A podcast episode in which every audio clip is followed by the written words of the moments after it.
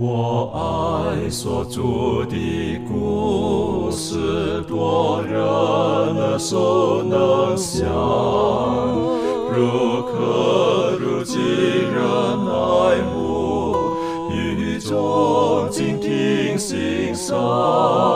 不等升到荣耀地方，新歌之声同唱。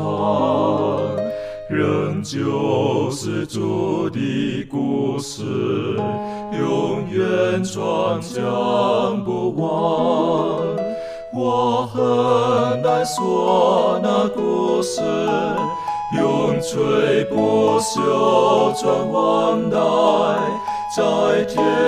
仍然的诉说主耶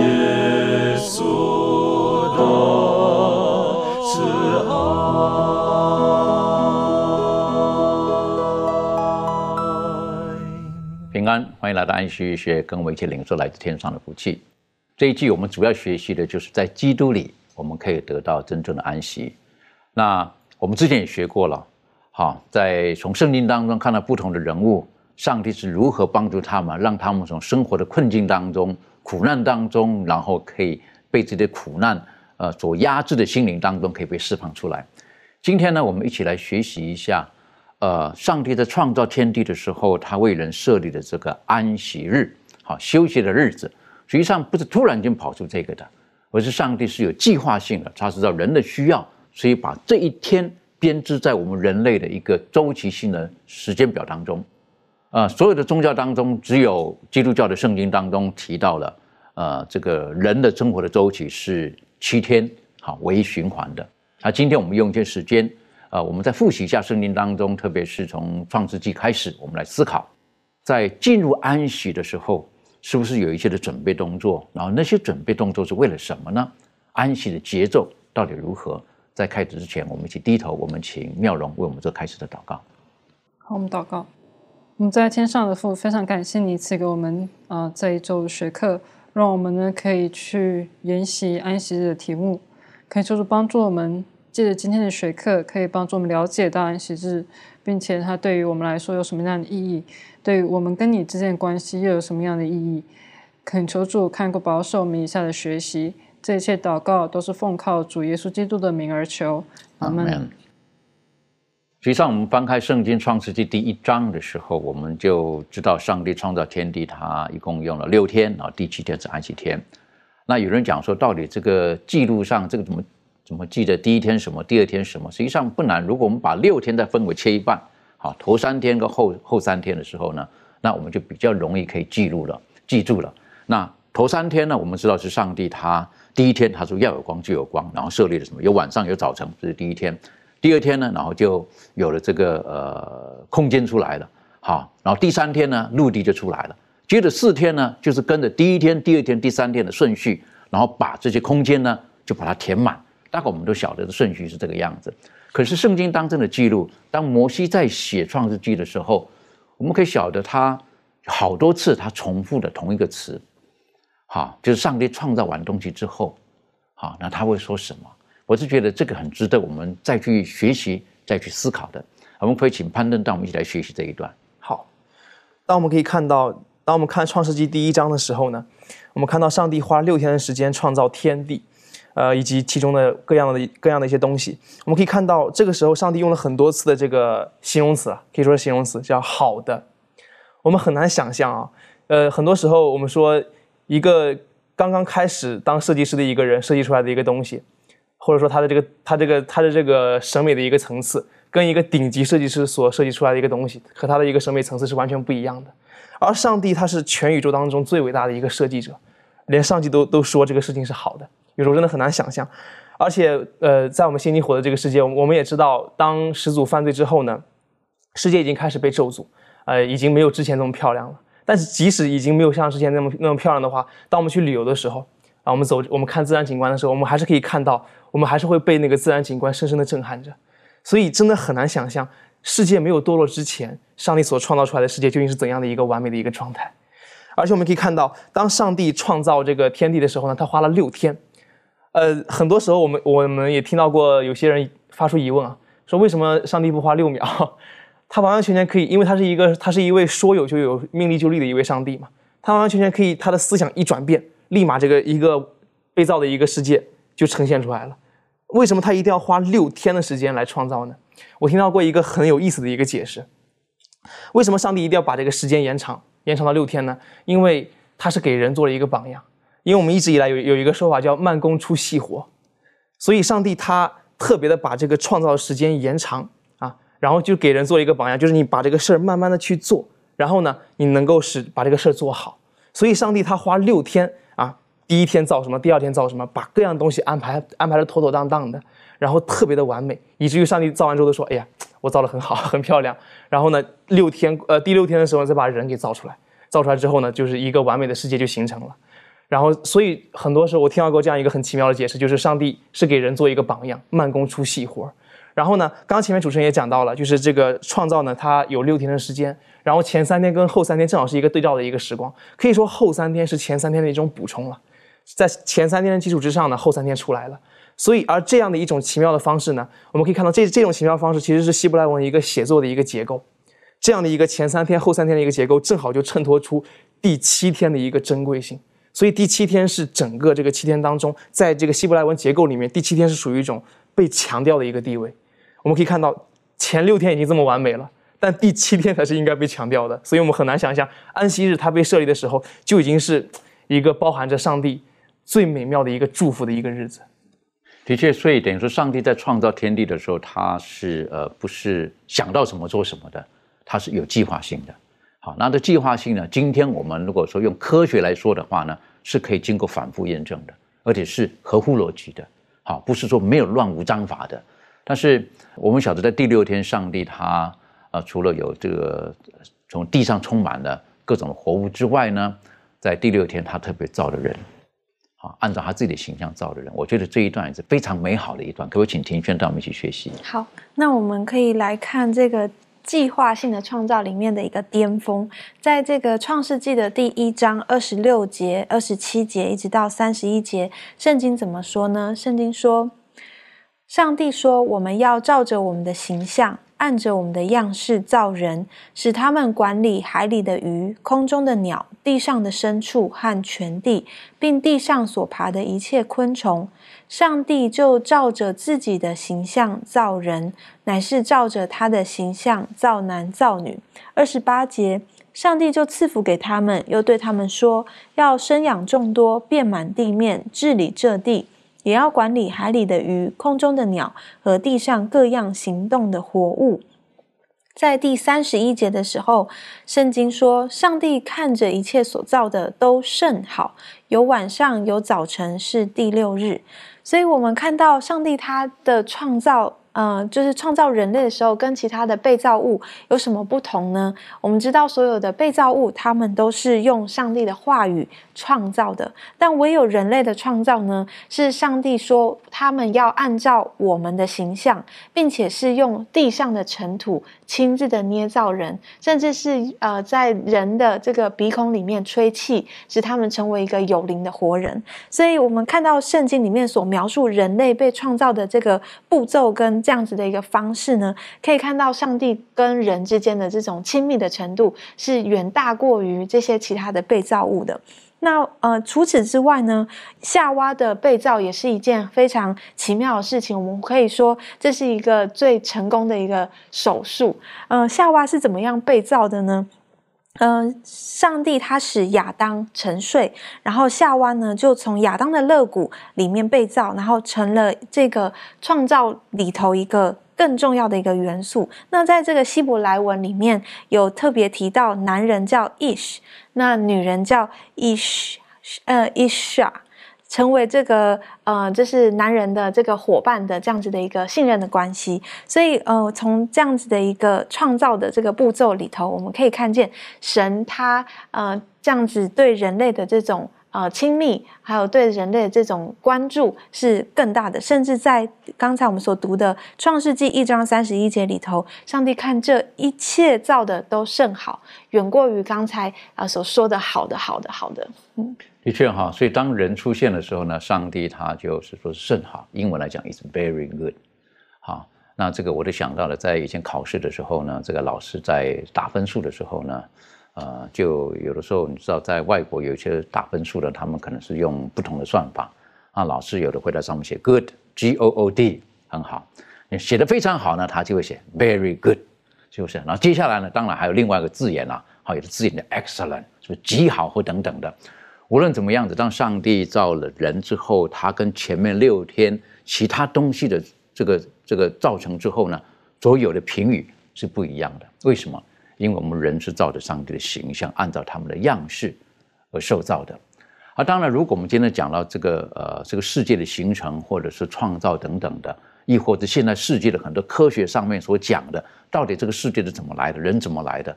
实际上是完全不一样的。好，很多时候，如果我们没有圣经上面的亲自的教导，我们可能就会随着世俗的一些的说法、科学的说法，然后我们就接受了，是这个样子。很可悲的就是现在绝大多数人大概都是朝着方向去走，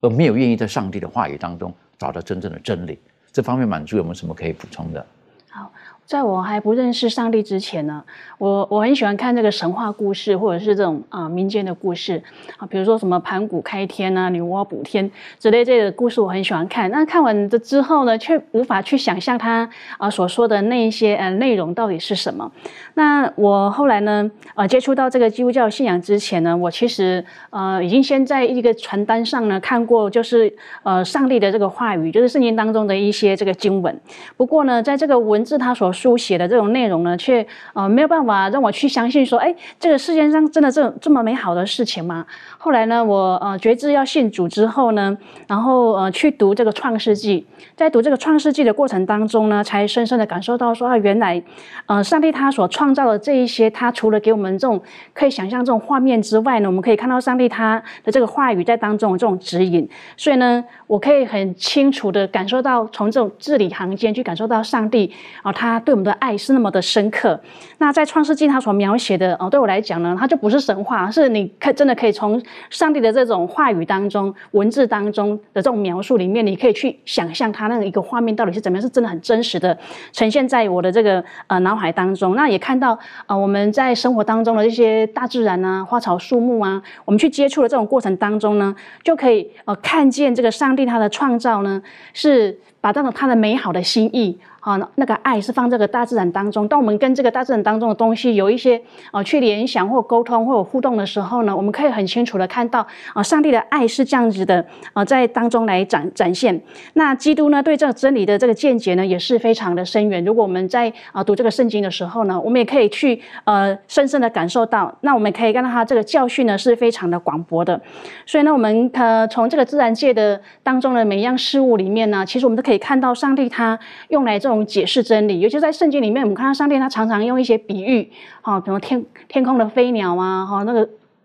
种子的菜蔬啊，哦，它的形容的时候呢，我们可以从当中来看到，上帝他赐下这个大自然给我们的时候呢，他是要我们从他的创造当中呢，啊，来认识他。那上上帝呢，他也把这个创造之能的纪念物呢赐给我们，使我们可以在他亲手所造的这种万物当中认识他。那其中还有一个就是安息日，好，当安息日我们在啊这个当中呢，我们除了啊去读经、祷告、默想的时候呢，我们可以看到啊，上帝他在这个呃安息日当中，他的那种。创造的一个荣耀，所以呢，他把他这个宝贵的教训啊，还有这个对自然界的美丽呢，当他连接在一起的时候，我想，呃，我自己是亲身经历，就是说，当我在这个呃大自然界当中，不论我看到它这个树啊花的时候，我，就可以真的很容易的去想象到，在这个圣经当中，创世纪里面，上帝他要对我们说的话，哦，是真实存在的。所以我觉得，在啊生命当中，一个看到一个美好的东西，如果没有上帝这个话语啊在当中指引的时候呢，其实很多时候我们却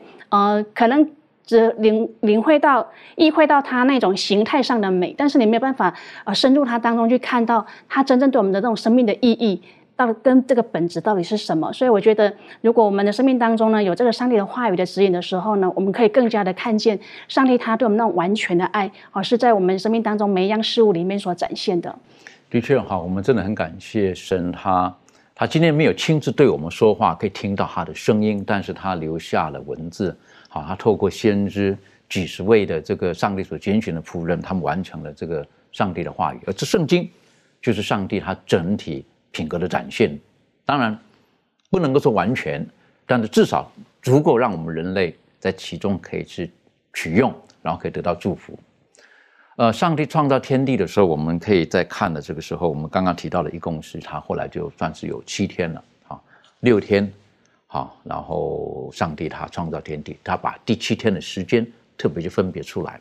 那第七天到底分别出来是做什么？有的人说这个第七天安息天到底是属于静态的还是属于动态的？啊，这个两方面来来辩论，是不是？有人讲说六天很累了，哈，安息天就好好休息，好，最好的休息是什么？就在床上，什么都不要做，好，是不是？可是有另外一派呢，觉得不是，好，这安息天呢，应该是还是充满了能量在这个里面的，然后呢，出去做很多的事情，好，那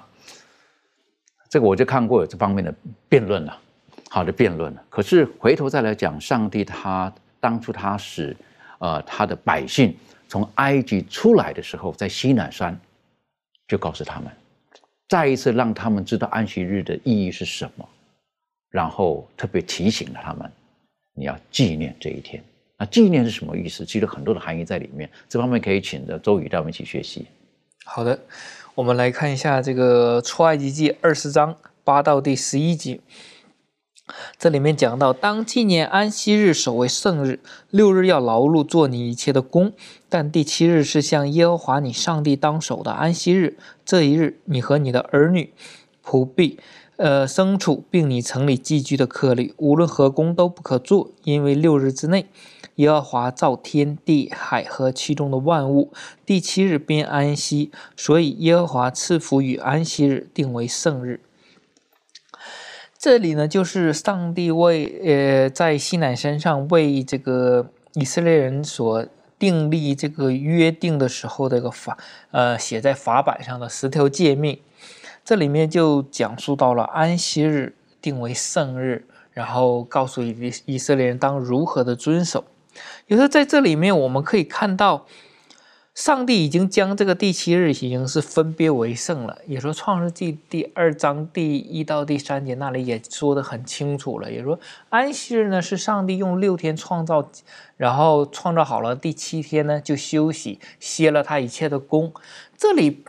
其实我们可以知道，上帝他是一个全能，呃，一一个是非常有能力的一个上帝，他并不是说创造的时候创造累了，呃，那天他需要休息，而是说。他在那一天，他就歇了一切的功，就是说，他将他的之前的创造是很完美的，以致很完全的完成了一个一个系列的工作，他就结束了那个工作。也说在那一天呢，他就特殊要休息下来，他与亚当夏娃来一个见面，一个呃一起享受那个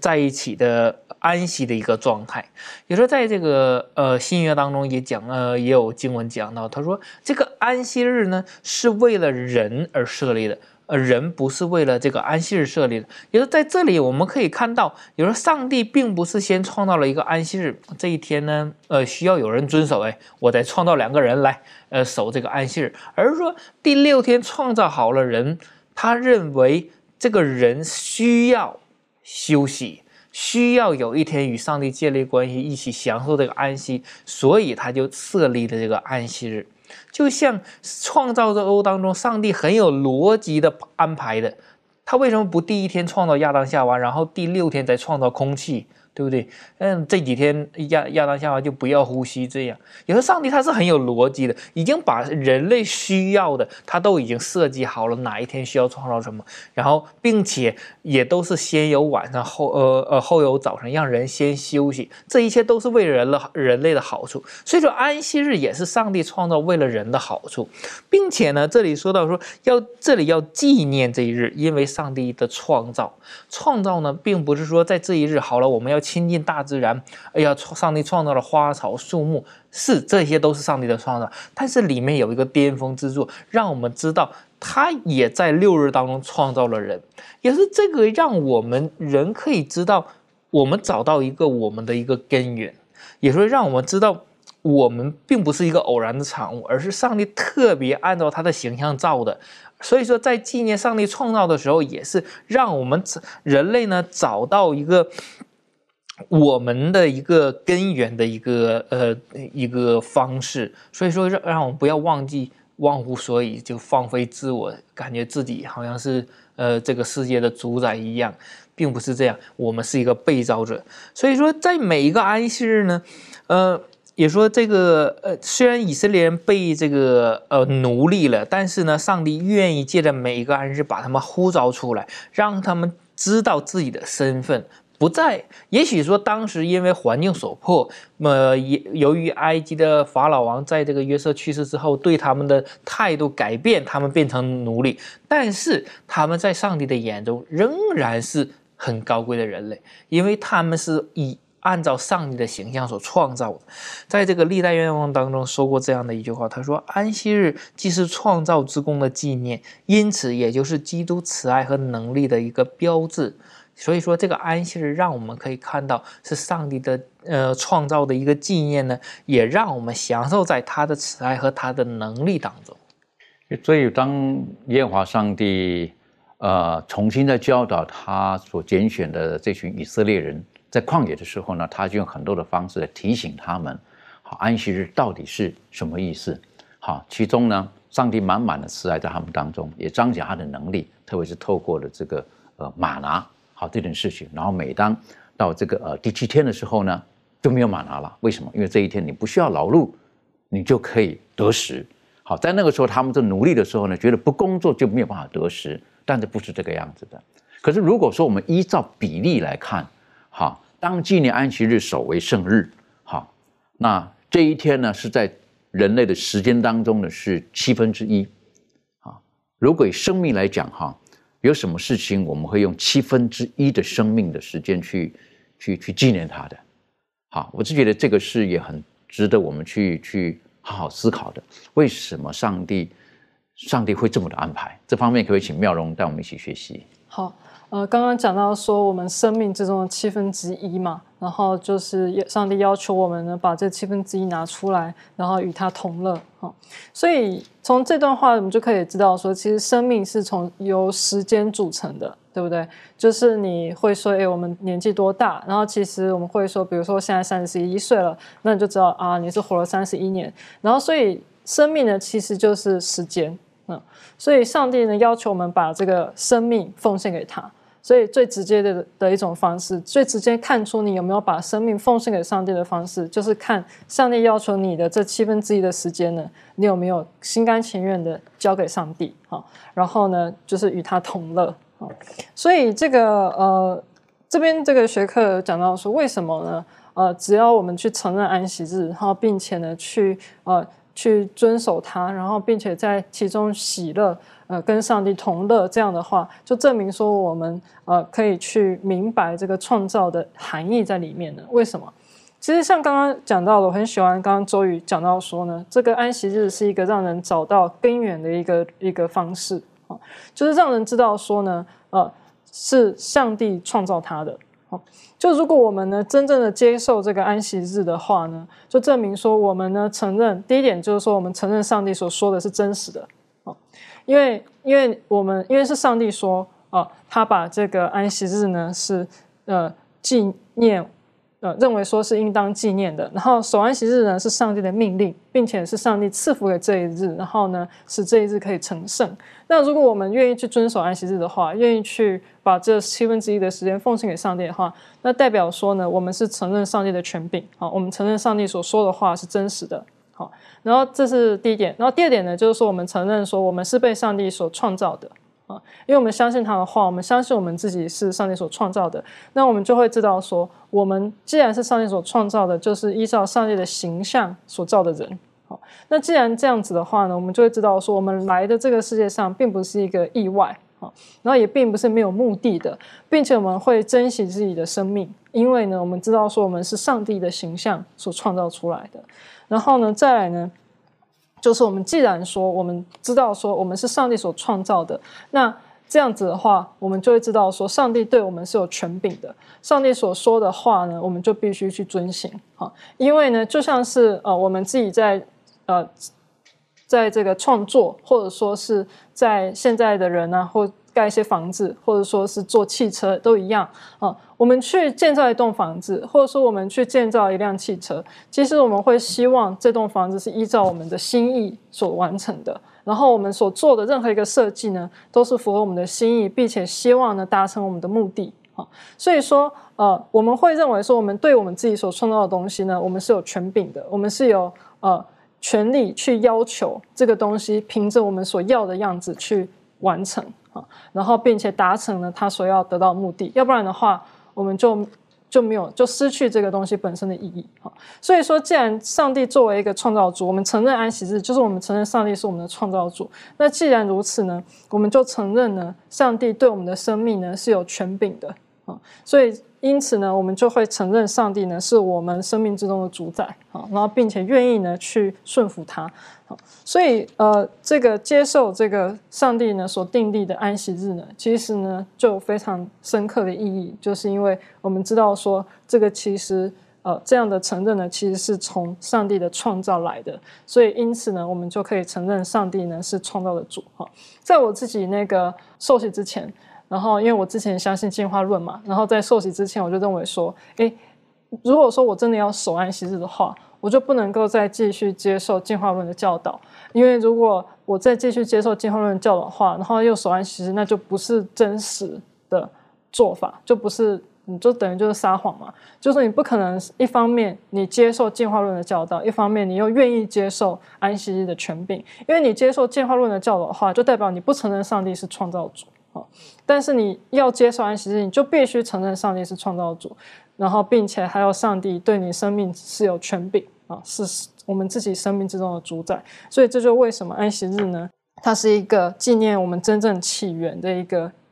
很重大的含义啊，就如同创世纪所描述的。的确哈，如果呃我们有一句话说到哈，叫做呃我们不能够忘记我们的祖宗是哪里来的，好，我们不能够随便忘记我们的根源哪里来的，那。呃，一不小心，有的时候我们就就就就容易忘记了。为什么？因为我们被当下的很多的事情呢，可能迷惑了，亦或是有的时候我们觉得当下的情况就是我们人生的一个一个现实的反应，然后也只能这个样子了。但是上帝从带领以色列以色列人出埃及之后，啊，帮助他们，啊，让他们思想他们是从哪里来的。好，我跟你们的祖宗亚伯拉罕、以撒、雅各的上帝，我我跟他们当初怎么立约的？所以你们全都忘记了，可是我还记得这件事情。纵使他们都安息了，我将你们从为为奴之地带出来。好，为什么？因为我是创造主。像刚刚这个妙容所提提提醒我们的，是不是？我有对世界上很多的事情，他都有权柄。他的权柄呢，不是说呃你们只有听我的，你们不能有任何的意见在里面，而是上帝在施展他的慈悲的慈爱的时候呢，他是有绝对的权柄，他愿意这么做的。当然，人你也可以拒绝。所以，当我们看到这一段的时候，甚至提到说你要纪念的时候，我是觉得这个是给我们特别大的一个提醒。好，啊，当然我们晓得这个他们在为奴之地四百多年，一下子习惯改过来可能不容易。好，所以安息日不是一个很虚很玄的，所以上帝用比较具体的方式来提醒他们，安息天的意义是什么？在安息天你们当中，你们可以得到什么样子的祝福？你们可以学习哪些功课？那这方面可以请班登带我们一起学习。好，我们一起来看一下，在这个出埃及记第十六章里面讲到了，因为这个经文比较长了，我就大概的复述一下这个故事。讲到说，上帝赐马拿的这样的一个一个东西，呃，马拿呢是以色列人在这个旷野时代这个最常见的一种食物了。这个食物，呃，到后来以至于以色列人都吃腻了。但是这个食物本身呢，就是说我们可以看到，上帝他在赐这个食物的时候呢。呃，正常情况，他只赐一天，只赐一天的分量。但到第六天的时候呢，他会赐两天的分量。而且在平常时候，你会发现，呃，如果你这一天你出去这个早上的时候出去领受马拿嘛，拿多了，然后到第二天就就已经腐烂了，就已经发臭了。但是到第六天的时候呢，上帝会让你去收双倍的分量，而这个分量是可以隔夜的，可以一直放到第七天。这这一个做法是为了什么呢？是为了能够保证让我们在第七天的时候呢，不需要再去收马拿。或者说，我们不需要再做任何呃与上帝无关的事情。所以，而且这最重要的一点呢，就是说这一个马拿的这个原则呢，赐马拿的原则，它是记载在出埃及记第十六章里面的，它并没有发生在出埃及记二十章之后。那为什么这么讲呢？因为在出埃及记二十章，我们都知道，这个时候呢，那个摩西的这个西奈律法被颁布了。很多人为什么不拜这个安息日的原因，是因为他们不相信这个摩西的律法还有效。而这个星期日的这个呃不安息日这个原则呢，就记载在这个世界的第四条嘛。他们很多人开始攻击这个安这个西奈律法，说我们现在是新约时代，尤其是我们是处在恩典之下，我们不需要守律法了。但是呢，在这个出埃及第十六章里面，我们可以看到，在这个这个呃马拿原则，可以也可以说是这个第七日的这个安息的原则了。它其实是在这个西奈律法被颁布之前就已经有了。甚至再早一点，在这个上帝创造这个第呃六天创造天地，这个这个创世纪第二章里面讲一到三节里面讲到说第七天定为圣日嘛。这个希伯来文里面这个第七天这个七呀，它这个字根是跟是跟这个安息的这个字根是有关系的。所以我们可以看到这样的一个安息的一个原则，安息日的一个原则，它其实是很早很早就已经被颁布出来了。它甚至就是说比我们印象当中的这个十诫的这个成文的这个时间其实还要更早。而且为什么会说这个？现今很多人开始拜这个星期日嘛？其实从人的角度啊，呃，真的有时候说实话，我们真的很难看到在安息日敬拜跟在星期日敬拜到底有什么样的一个区别。因为从人的角度来看，只是两个不同的日子嘛。但是我们就像前面刚刚前面妙王姊妹所讲的，安息日是上帝的命令，既然他愿意给这样的一个命令，我们就必须要这样去做。而且安息日它是一个创造主的印记嘛，呃，这个呃是我们需要去遵守的一个命令，所以我们。虽然说我们很难找到理由去说这个安息日敬拜跟星期日敬拜有什么样的一个区别，有什么样什么样的一个不同，我们很难找到。但是我们需要知道的是，这是一个命令。既然是命令，我们就要去行。而且还讲到一点，在这个生命记的时候，到生命记第五章的时候，我们可以看到十诫在这个时候呢，再一次的被宣告出来。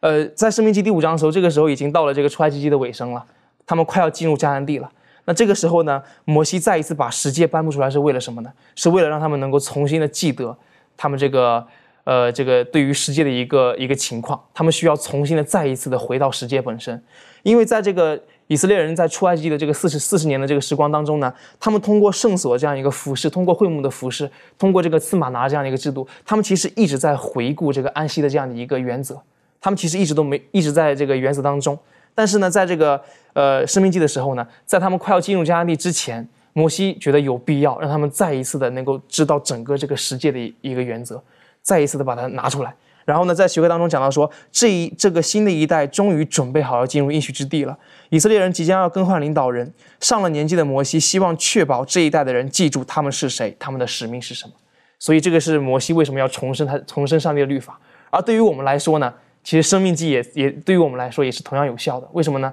因为生命啊，生命记的这个最主要的是要重生上帝的诫命嘛。那重生上帝的诫命其实不仅仅只在生命记里面，在启示录里面也有。无论是在启示录十二章十七节，还是在这个三天使信息当中呢，三天使信息当中呢，上帝都已经跟我们说了，他说要上帝真正的子民就是要守上帝的诫命。这对于我们来说，就跟对当时的以色列人来说是一样的，就是在重生上帝的诫命。为什么他要重生呢？因为我们没有做好，所以我们需要需要去被重生这样的一个诫命，需要去理解到上帝的世界、上帝的律法，还有安息日是非常重要的。所以，我们看到以色列人走到这个这一步的时候，实际上他们已经进入到一个新的局面了。好，当时在旷野的时候，上帝提醒他们：“我是供养你们的。”好，从这个地方提醒他们，一切所有的都是我可以给你们的。所以，因此吃下了马呢，吃下了四十年。然后每天都可以获得，可是呢，到生命记的时候呢，摩西就再一次提醒他们了，再一次提醒他们，不单单上帝创造，啊，这一切给你们供养你们，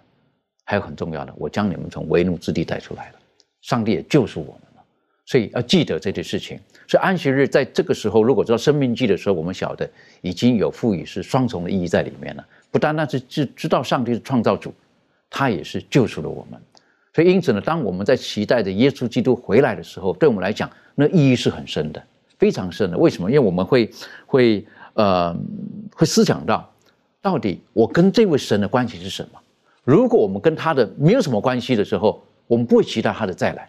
但是如果说我们知道我们跟他的关系是违和的时候呢，那那个意义就不一样了。这方面，庭轩有没有什么可以分享的？嗯，对，就好像刚才攀登弟兄啊，在分享的过程里面，我就思考了几个部分，就是，呃，无论是他是我们生命的主宰，透过安息日去纪念他是我们生命的主宰，他对我们的生命有施慈爱的权柄，他对我们的生命有丰富的供应。那当我们在透过这个以色列人他们在旷野这四十年里里头一直在回顾安息日的这个原则的时候，呃。摩西的这个重生，当然也帮助他们知道，呃，一直不断供应我们，一直不断向我们施慈爱，一直不断的领我们能够出这个呃为奴之地，这个罪恶的一个。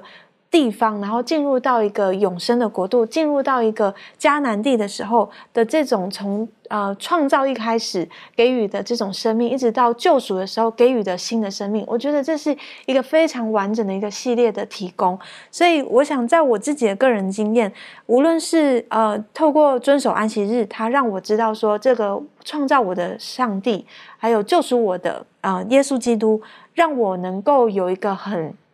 很把握的一个确据说，呃，只要我一直在耶稣基督里头，只要我一直保持跟神有这样子的关系跟亲密的关系的时候，我知道我的生命是呃有得救的保证的。对我在每一天的时候，不断的是去重复去啊思想这样的事情，都能够给予我这样子的一个呃学习跟帮助。所以我觉得，嗯，这样子的一个遵守安息日的这个过程里面啊，的的确确呃，使我们的生命是。非常有帮助的，的确好。安息日不是一个属于静态而已的，安息日是与神有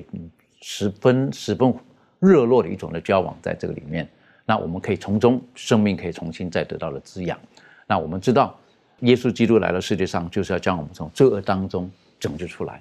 所以，从以色列人他们脱离埃及、离开埃及为奴之地的时候，也对我们来讲是个很好的提醒。那我想请问一下的周宇，就是实际上。我，如果我们把呃出埃及记第二十章跟民数记第五章把做对照的时候，实际上还是有些不同的，但里面有很多我们需要学习的功课。好的，我们首先来看一下这两个呃两部书里面所记载的那个内容的一个对比。我们来看创埃记二十章第八到第十一节，这里面讲到了说，当纪念安息日，守为圣日，六日要劳碌做你一切的工，但第七日是向耶和华你上帝当守的安息日。这一日，你和你的儿女、仆婢、牲畜，并你城里寄居的客旅，无论何工都不可做，因为六日之内，耶和华造天地海和其中的万物，第七日便安息，所以耶和华赐福与安息日，定为生日。在这个《生命记》第五章十二节到第十五节，这里说到说，当照耶和华你上帝所吩咐的，守安息日为圣日，六日要劳碌做你一切的工，第七日是向耶和华你上帝当守的安息日。这一日，你和你的儿女、仆婢、牛、驴、牲畜，并你在城里寄居的客旅，无论何工都不可做，使你的仆婢可以和你一样安息。你也要纪念你在埃及地。做过奴仆，耶和华你上帝用大能的手和伸出来的膀臂将你从那里领出来，因此耶和华你的上帝吩咐你守安息日。在这里面，我们清楚的看到，你说这两个地方的表述都是有关于安息日这个诫命的。出埃及记这边呢，在这个后呃后半段呢，这边着重呢讲讲到了，就是说耶和华在六日之内创造天地海和其中的万物，第七日就安息了，所以说定为这一日是圣日。在生命记当中，这边呃后半段主要的表述就是说，你让你的仆婢和你一样可以得到安息，然后你也要纪念什么呢？就是说你在埃及地做过奴仆。也说你也要像呃上帝一样有一个恩典有怜悯也好，你以前做过奴仆，别人恩待你，你也要恩待别人，呃，所以说这里面接着说，上帝用大能的手呢伸出来的膀臂将你从那里领出来，因此耶和华上帝吩咐你守安息日。也说在这里面我们就看出来，并不是说上帝的诫命好像被被篡改了吗？还是怎么样有变动吗？并不是这样。也说在这里面。它是有一个互相一个补充的一个作用的，也说这个真理是符合当时以色列人的一个处境的，因为他们第二次站在应许之地的边界上的时候呢，也说第一代人失败的呢都已经去世了，四十年以后了嘛，隔了四十年，他们已经都去世了，所以说他们呃在征服这片土地的时候，就像他们的先祖在离开埃及地那时候一样，也是一样无能为力，因为嗯。之前说看亚纳族是很高大的，然后说看他们，他们看我们就像我们看蚱蜢一样，那个时候看，今天看的也是一样，因为也没有说因为四十年亚纳族就变得矮小了，也说同样的问题还是摆在那里。但是呢，他们需要这位大能的手，也就是说，呃，上帝呢伸出来这个膀臂来施行这个呃拯救。所以说，在这个里面，我呃就让我们看到了，也说上帝呢，他是一个创造的神，同时他也是一个拯救的神，他也是一个他们如何将这个两百多万人从埃及地领出来。我完全就是一个神迹。如果靠着他们的反抗能解决这个问题的话，也不至于呃为为奴那么久。所以说，呃，从他们出来一直到没有吃没有喝，上帝依然呃引领他们。后边有追兵的时候，他们两百多万人，即使追兵再多，也不至于很多。但是过了红海的时候，也是上帝的大能的膀臂帮助了他们。也说一路的引领到这里的时候，面临的。还是同样的困难，也说生命记呢，也是摩西在最后，就是说，呃，临终之前也说带领他们已经到边缘了，呃，上帝告诉他不能进去了，这也是临终的一些劝勉，告诉他们，上帝是一个拯救的神，所以说需要靠着他才能进入到那个呃应许之地，所以说安息日就向我们呈现出来了另外一个面相，因为上帝是叫我们得自由的上帝，也说。当他们在埃及地很渴望自由，呃，他们怨言达到上帝面前，所以说上帝才拣选摩西领他们出来。那么这个时候也告诉以色列人，你们也要带你们的奴仆的时候，也要一样恩待他们，让他们和你一同呃享受这个安息。因为在上帝的眼中，所有的人都是一样的，都是上帝按照自己的形象创造的。所以说这个恩典和与福会是上帝给每一个人的。所以说，在呃，因为出埃及记呢，出埃及呢被视为是从罪恶之中呢释放出来的一个象征，也就是说救赎。所以说，让我们可以在这个安息日当中找到一个创造和救赎当中的这个一个象征。的确哈，创造跟救赎对我们来讲是非常重要的。第一个，我们知道我们的生命从哪里来的。可是，如果我们有的生命能够生活，可是都在罪恶当中的时候，那是一个很悲惨的一种生命。可是上帝把我们从罪恶当中给拯救出来了，正如当时对以色列人一样，他把以色列人从为奴之地拯救出来了。在约翰福音第一章，实际上，呃，约翰一开始的时候呢，他他就用很简单的方式来表述了这位道，他创造了我们，实际上他也愿意来救赎我们，可以去满足他们去学习。好，我们一起来看这个约翰福音，呃，第一章第一到第十三节，这边就讲到说，太初有道，道与上帝同在。道就是上帝，这道太初与上帝同在，万物是借着他造的，凡被造的，没有一样不是借着他造的。生命在他里头，这生命就是人的光，光照在黑暗里，黑暗却不接受光。有一个人是从上帝那里差来的，名叫约翰。这人来为要做见证，就是为光做见证，叫众人因他可以信。他不是那光，乃是要为光做见证。那光是真光，照亮一切生在世上的人。他在世上，他在世界，世界也是借着他照的，世界却不认识他。他到自己的地方来，自己的人倒不接待他。凡接待他的，就是信他名的人，他就赐他们权柄，做上帝的儿女。这等人不是从血气生的，不是从情欲生的，也不是从人意生的，乃是从上帝生的。那在呃约翰福音的这第一章当中呢，哦，对犹太人来说是非常深奥的。那对他们来讲呢，也是呃很难有些接受的啊。比如说这个拿但业，他就说，他说拿撒勒还能够出什么好的吗？啊，所以呢，犹太人要相信耶稣呢是基督是非常困难。但是在这章当中呢，他就把这个耶稣啊介绍给我们。是一篇很伟大的信息。那从约翰的时代呢，一直到这个呃太初，也指出说，将来耶稣呢是这个上帝的羔羊啊，基督是救主。那第一节说太初有道，道与上帝同在，道就是上帝。那第二节到第十三节呢，是来解释这个第一节的。啊，第一节就讲到说这个道的存在啊，它的地位，它的本质。那我们在这边看到，它是用一个未来的那种完成式来介绍这个耶稣就是道，意思是说它是继续存在的哈。那这个道太初与上帝同在，万物是借着他造的啊。耶稣是这个万物的创造主，生命在他里头，真光也在他里头，并且有这个施洗约翰为他来做这个见证。那在这边呢，他也解释了我们和这个道的关系。他讲到说，凡信他名的，就有权柄做上帝的儿女，乃是从上帝生的。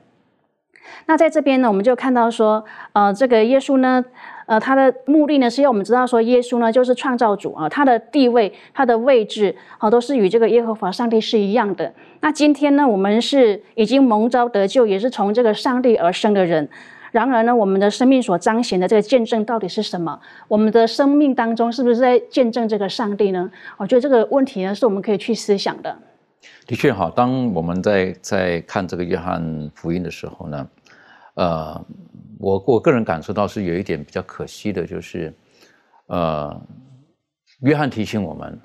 啊，他是那真光，然后他创造了世界，光就是人的生命等等的。可是当这个光来到世界的时候，人居然是拒绝他。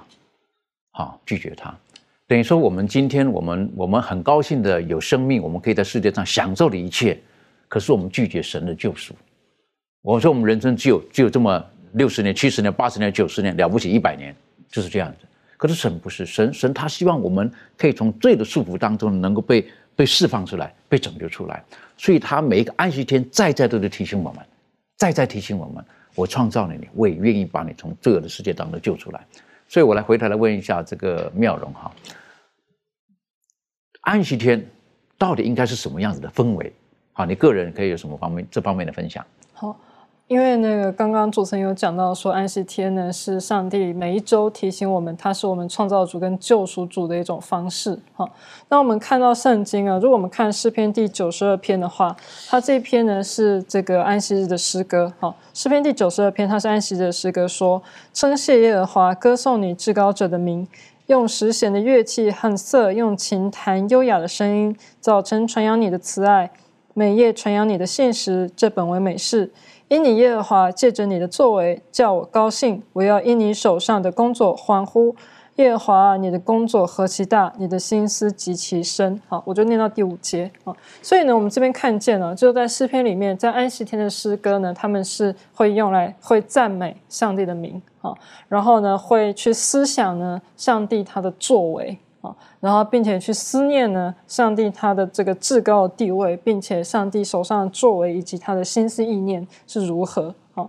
那这篇呢诗篇第九十二篇，它的一个重点是第八节，维尼耶和华是至高，直到永远啊。所以说，在我们呃就是认真的去接受上帝的这个安息日，然后并且纪念他是我们的创造主跟救赎主的时候呢，我们就是同时是承认呢他是至高的上帝，而且是直到永远的上帝。好，所以这个安息日呢，它应该是一个庆祝的日子。那这样庆祝的话，大家应该都有庆祝的经验嘛？就是应该都是非常开心的，然后呢，都会感到喜悦。啊，所以安息日它不应该是一个呃忧愁的日子，或者说是一个担心的日子，或者说觉得受到辖制哈，觉得很不方便的的一个日子哈。就像是在这个以赛亚书的第五十八章十三到十四节，他上帝也是有亲口说呢，我们究竟是要怎么去遵守安息天，然后这个在安息天呢有什么样的原则哈？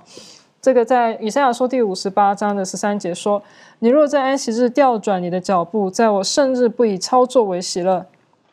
称安息日为可喜乐的，称耶和华的圣日为可尊重的，而且尊敬这日，不办自己的私事，不随自己的私意，不说自己的私话。”第十四节，你就以耶和华为乐。耶和华要使你成家地的高处，又以尼祖雅各的产业养育你。这是耶和华亲口说的。好，所以呢，在安息日呢，上帝要我们呢，就是调转自己的脚步，然后不要以我们自己的劳动哈为喜乐，然后呢是要以安息日为喜乐。然后第十四节说，他说你就以耶和华为喜乐，就在安息天，你就什么事都不要做，哈，不要做自己的私事，不要为自己的利益或自己的娱乐去做。任何事情，你就要以我今天上帝所赐给你的这个安息日为喜乐，以上帝为喜乐，所以这应该是一个呃喜乐的庆祝的一个日子。好，但是另外一方面呢，我们常常会说我们很忙嘛，那我们要怎样能够在这个安息日能够很好的去享受这个以上帝为喜乐的这样的一个日子呢？其实有很重要的一点呢，就是我们要事先先预备好。我之前有曾经听过，就有一位呃老师，然后呢，他说他在呃在学生时代接受这个弗利安息日会的信仰，但是呢，因为他们家呢会要求这个女生啊女儿要去完成或负担一些家事，啊，然后结果呢，他就必须要在安息天，他必须要去遵守安息天嘛，然后他就学习到怎么样去安排他的时间，把所有他在呃家庭上的这个要求还和责任呢，还有在学业上的责任呢，都可以在六天之内帮他完成。然后在这个安息天的时候，就真的可以放下一切，然后来到上帝面前。所以说，这个是学习到说如何呢，把这个一。个星期之中呢，最重要的安息天作为一周的中心点好，就我们所做的一切呢，都是为了要与以上帝为喜乐，都是为了要在当天安息天可以以上帝为喜乐而做的哈。所以呢，呃，这边他有讲到说，嗯，我们要守安息天为圣日，所以就必须要在周间的日子呢，先提前安排好，我们要怎么去。手，我们怎么样去在那一天呢？可以放下所有的，然后专心的来到上帝面前啊！所以在这个马可福音第马可福音第十五章十四节，他有讲到说呢，当天呢是安息前一天，是预备日，哈，就告诉我们说呢，其实呢，这个尤其是在周五的时候，我们就要特别的去想到说，哎。我们安息日很快就要来了，那我们是不，我们是不是要去放下手上的一切事情，然后去把它完成到一个一个程度，然后呢，才能够很好的放心去过这个安息天的日子。要不然的话，有时候你心里面可能会在想说，哎，我呃这一周还有什么东西还没有完成哈，或是这些这些事情，然后呢，我们就没有办法真的可以用期待，然后很喜乐的心情呢去。去期待安息天，然后去度过这个安息天，好，所以我们如果没有用这个喜乐跟期待的心情去度过安息天的话，对上帝也是一种呃冒犯了，因为因为呃，我们如果坐在教堂里面，心里面还在想说，哎，我的那个衣服还没有写完，或是作业还没有写完，或是等等的一些事情的话，其实就没有办法真的能够以上帝为乐，所以这个是我们除了。知道说这安息天是个喜悦日子之外，我们也要知道说啊，我们也要预备啊去过安息天，啊，这样才能够真的很享受这个时间。的确，当我们提到这个守安息日哈，特别强调这个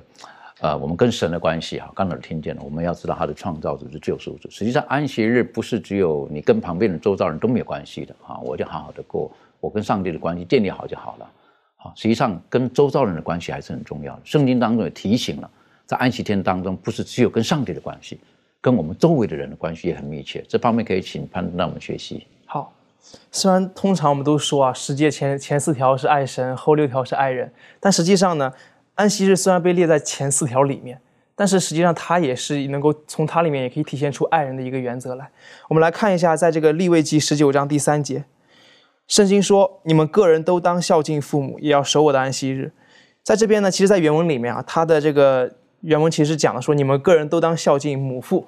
他把母亲放前面，父亲放后面。当然，他这为什么要这样写呢？就是很特别的，这其他地方好像都比较少见的。为什么要这样写呢？他并不是要说要那个削弱、削弱这个父亲的权威了，他是最主要就是说让你能够对家庭有一个全面的一个认识，就是不要忘记你的母亲，因为一直说父母父母嘛，把母亲往前面放放，就是说一视同仁了，然后要对家庭有一个比较全面的一个认知。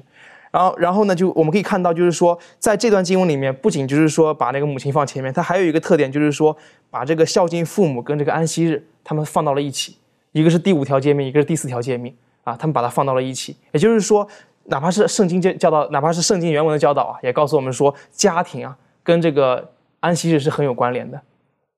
爱是爱人，在这个安息日里面也是很有，也是很重要的。当我们看法利赛人的时候，我们可以发现，法利赛人在这个犹太的著作里面，他们认为爱神大于爱人，呃，远远的大于爱人，所以他们认为爱神可能就够了。但是当他们有这样的一个想法的时候，你可以看到他们在安息日啊，也没有这种怜悯的情绪，也没有那种爱人的这样一种想法，所以反而安息日感觉好像是说这一日就做好我自己，让别人看到我的敬虔就够了。但实际上，安安息日本身有一个很强烈的一个爱人的一个因素，所以。呃，这个学科里面告诉我们说，安息日跟家庭是随行的，而且通常情况呢，你会发现，当你啊，就是整个家庭都有这样的一个属灵氛围去参加教会的这个敬拜的时候呢，你会发现这个时候的你啊，参加这样的一个敬拜没有后顾之忧，感觉就是敬拜的很舒服，也不会想象说，我就家里出现出了一个什么样的一个事情，都会就是一起来嘛。但是如果你会你发现这个家庭当中只有你，或者说有一些人他们没有敬拜上帝，就只有你跟一些人敬拜上帝的时候，你会发现。哪怕是通常，就是说，呃，在平常的日子当中，你跟你的家人相处，都感觉会有一些问题，会有一些一些感觉有一些间隙，一些间隙在里面。所以会发现，家庭跟安息日是并行的。在安息日当安息日可以帮助家庭变得更加和睦，然后啊，然后家庭呢也可以帮助使你使你的这个安息日敬拜变得更加的呃舒服，可以这样理解。的确哈，但是我看到有一些地方哈，他们呃可能文化或什么，他把安息天跟跟家庭有的时候可能也在一起，可是有一些有一些我我个人是在还在学习当中哈，有的我看到有的家庭他们一进到教堂当中的时候呢，有的教会当中男女是分开的，哈，所以说先生一边太太一边哈就就分开了。好是这样，那当然也很好，可以跟其他的弟兄或姐妹一起交流。可是有的时候我就就呃，可能有一点有一点就脱口而出哈，就感觉说啊，原来这个教会是使夫妻分开的地方。好，就他们进了教堂怎么分开来了？好，当然也是文化啦、背景啊等等的。但西方的文化呢，他们就是全家一定要住在一起的，好，一定要住在一起的，然后展现是那种的氛围。我认为刚刚攀登分享了，我就觉得也很有感动，是不是？因为。因为很多时候，诚实讲，家庭不会是没有问题的，好。可是当我们在同样这一天能够到上帝的面前的时候，失去很多的问题来到神的面前，还有什么事情不能解决的吗？所以应该说，这个圣经讲说不可含怒到日落了。在家庭当中是冷战啊等等，哎呀很久的。但我是觉得最多六天够了，到安息天就应该和好了，是不是？我想上帝他创造天地，然后进入安息天，他有很美很丰富的一些的宝贵的应许。跟他的祝福在这里面。最后用一点时间，我们请周宇为我们今天做一点这个总结。好的，上帝创呃在创造都当中设立了安息日给我们。如果我们人类如果没有犯罪，或者说我们人类如果一直能记得安息日的重要的话，那也不再需要不断的重生。所以说，我们从这个后来在出埃及记以及生命记当中，我们看到上帝对安息日的一个重生的时候，那么我让我们再一次的想起上帝的创造以及救赎的重要性。他也希望让我们永远的记得他是我们的创造主，我们是他的被造物，也让我们知道他有大能，他也要展开他的双臂，将我们从我们的从罪的奴仆之下拯救出来。所以说，上帝希望我们在安息日这一天呢，让我们与上帝重新和好，建立一个很很美好的一个关系。同时，我们也与那些所等候耶稣的人呢，一同建立这样美好的关系。很重要的哈，弟兄姐妹，安息天是为人设立的，人不是为安息天设立的。今天很多时候，有的人会把安息天成为一个无形的枷锁，或者是不快乐的日子。但是记住耶稣所讲的，安息天是为我们人的好处而设立的。愿我们有属灵的智慧、属天的智慧，能够明白安息天跟我们个人的生命、跟我们的家庭、跟我们周遭的人可以成立有什么样子的关系。愿神帮助我们，我们一起低头做祷告。父上帝帮助我们，让我们今天的学习当中能够牢牢的记住，你是为人的好处而你设立的这日子，安息天。当我们每次进入安息天的时候，我们除了纪念你赐给我们生命，你创造了我们，而且你将万物赐给我们之外，在罪恶的世界当中，你就让更让耶稣基督来到我们当中救赎了我们。借着每一个安息天，我们的生命得以提升改变，我们得以成为像父神一样，成为。人所喜悦的一个圣洁的人，帮助我们，让我们在每个安息天当中，我们的生命可以被改变。父啊，有许多的人没有办法在这里面得到真正的安息，也把这个责任赐给我们，让我们所得到的人，我们与他周遭我们所爱的人，亦或是陌生的人，有苦难的人，我们愿意与他们与他们一起分享这美好的祝福。谢谢主的爱我们，祷告着奉靠耶稣基督的名求。阿门